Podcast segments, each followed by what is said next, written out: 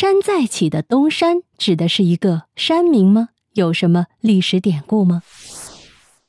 在生活中或者电视剧中，我们常常听到，在事业上或某些方面失败的人会说一句：“等有朝一日，我一定会东山再起。”东山再起的意思是比喻隐退后再次复出，或者失势以后再次获得成功。那么，为什么我们会把一个人重新得势或者再次成功叫做东山再起呢？为什么不说南山再起、西山再起、北山再起呢？东山是一个山的名字吗？本期呢，我们就来说说这背后的故事。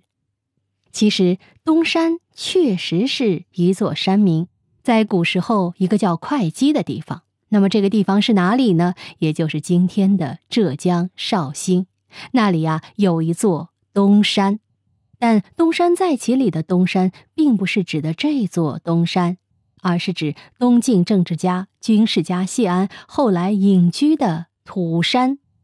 谢安呢，曾经生活在会稽东山，后来他离开会稽，到了建业。也就是今天的南京，并在建业东三十里的一个土山上建造了一座别墅。他因为思念家乡，所以按照会稽东山的名字，把这座山也叫做东山。而这座土山才是东山再起里的东山。既然谢安住在东山，那么东山再起的典故自然也是与他有关了。东山再起的典故出自《晋书·谢安传》。唐代文学家刘禹锡有一首《乌衣巷》，这首诗中写道：“朱雀桥边野草花，乌衣巷口夕阳斜。旧时王谢堂前燕，飞入寻常百姓家。”这首诗中的“谢”指的就是东晋名相谢安。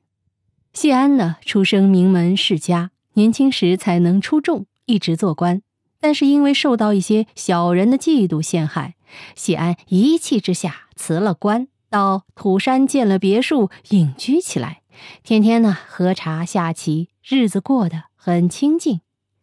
朝廷曾多次请他出来做官，但都被他拒绝了。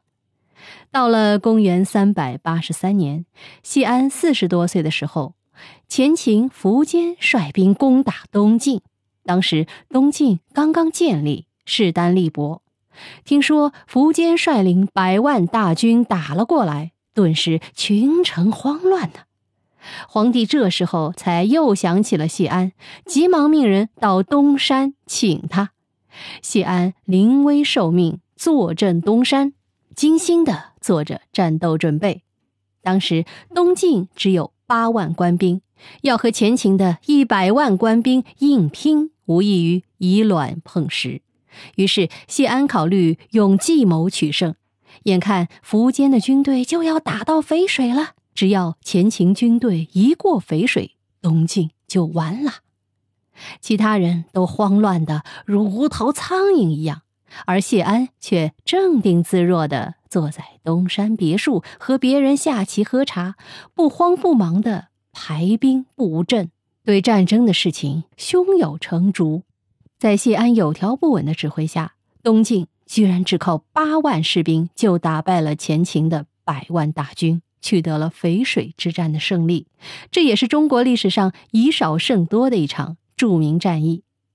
淝水一战保住了东晋王朝，也让谢安名声大噪，官至三公。因为谢安年轻时一直辞官隐居东山。四十多岁又开始做官，并且坐镇东山指挥战斗，让东晋王室转危为安。所以后来人们把他重新出来做官这样的事称为“东山再起”。这就是东山的解释以及东山再起的典故。谢安能够以少胜多，取得淝水之战的胜利，靠的是过人的军事知识和胆识，以及临危不乱的处事态度。如果啊，您在事业上遇到了暂时的困难，一定要像谢安一样临危不乱，多给自己充电，积累知识和经验，才有可能有朝一日东山再起。你说是吗？好，密室里的故事，探寻时光深处的传奇，下期咱继续揭秘。